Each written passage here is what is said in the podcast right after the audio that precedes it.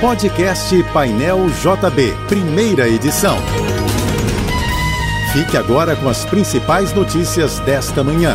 Oferecimento Assim Saúde. Hospitais, clínicas, exames e mais de mil consultórios. Ligue 2102 5555 e Univassouras, formando o profissional do futuro.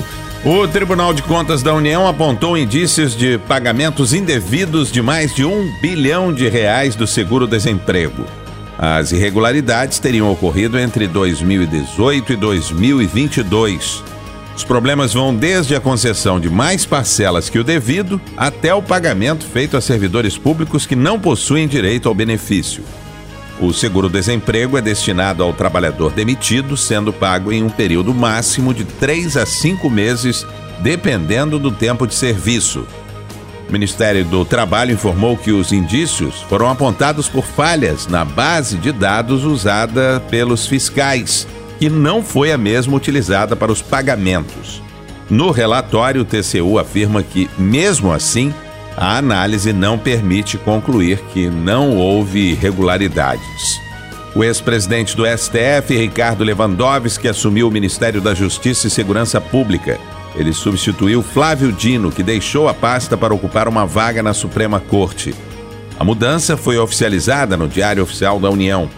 Também foram publicadas as alterações de pessoal já promovidas por Lewandowski. O ex-presidente do STF foi anunciado como novo ministro da Justiça no dia 11 de janeiro deste ano. O Rio vai ter uma quinta-feira de tempo nublado na maior parte do dia, mas sem previsão de chuva, segundo o Instituto Nacional de Meteorologia. A temperatura máxima deve ficar em torno dos 33 graus. A Confederação Brasileira de Futebol anunciou mais uma homenagem a Pelé Agora a Supercopa do Brasil passará a se chamar Supercopa Rei, em memória do rei do futebol falecido em dezembro de 2022.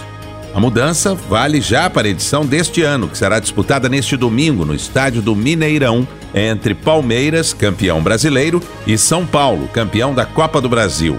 A Supercopa do Brasil está em sua quinta edição. O Flamengo é o maior campeão do torneio com duas conquistas. Atlético Mineiro e Palmeiras têm um título cada. O governo federal criou a Secretaria de Prêmios e Apostas. O órgão, vinculado ao Ministério da Fazenda, irá comandar o processo de regulamentação das apostas online, inclusive as famosas bets. A secretaria também será responsável pela fiscalização de loterias e de promoções comerciais sobre jogos online Além disso, irá promover ações de prevenção à lavagem de dinheiro e de monitoramento do mercado para coibir o vício nos jogos, com foco especial a crianças e adolescentes. No fim do ano passado, o governo já havia decretado uma lei que criou regras para a regulação do mercado de bets, taxando o lucro líquido dos prêmios em 15% no imposto de renda. 62,3% da população mundial estava ativa nas redes sociais em 2023. O número corresponde a mais de 5 bilhões de pessoas usando as plataformas. Na comparação com 2022, o crescimento de usuários das redes foi de 5,6%. Para efeito de comparação, no mesmo período, a população mundial cresceu menos de 1%. Os dados foram divulgados no relatório anual da agência We Are Social, da Meltwater. A rede social com mais usuários foi o Facebook, seguido do Instagram e do TikTok. A tarifa do gás natural no Rio vai cair a partir de hoje. A queda é provocada pela baixa no custo do fornecimento da Petrobras. Segundo a Naturgy, os clientes da região metropolitana do Rio terão redução média de 1,43% no serviço residencial e 1,49% no comercial.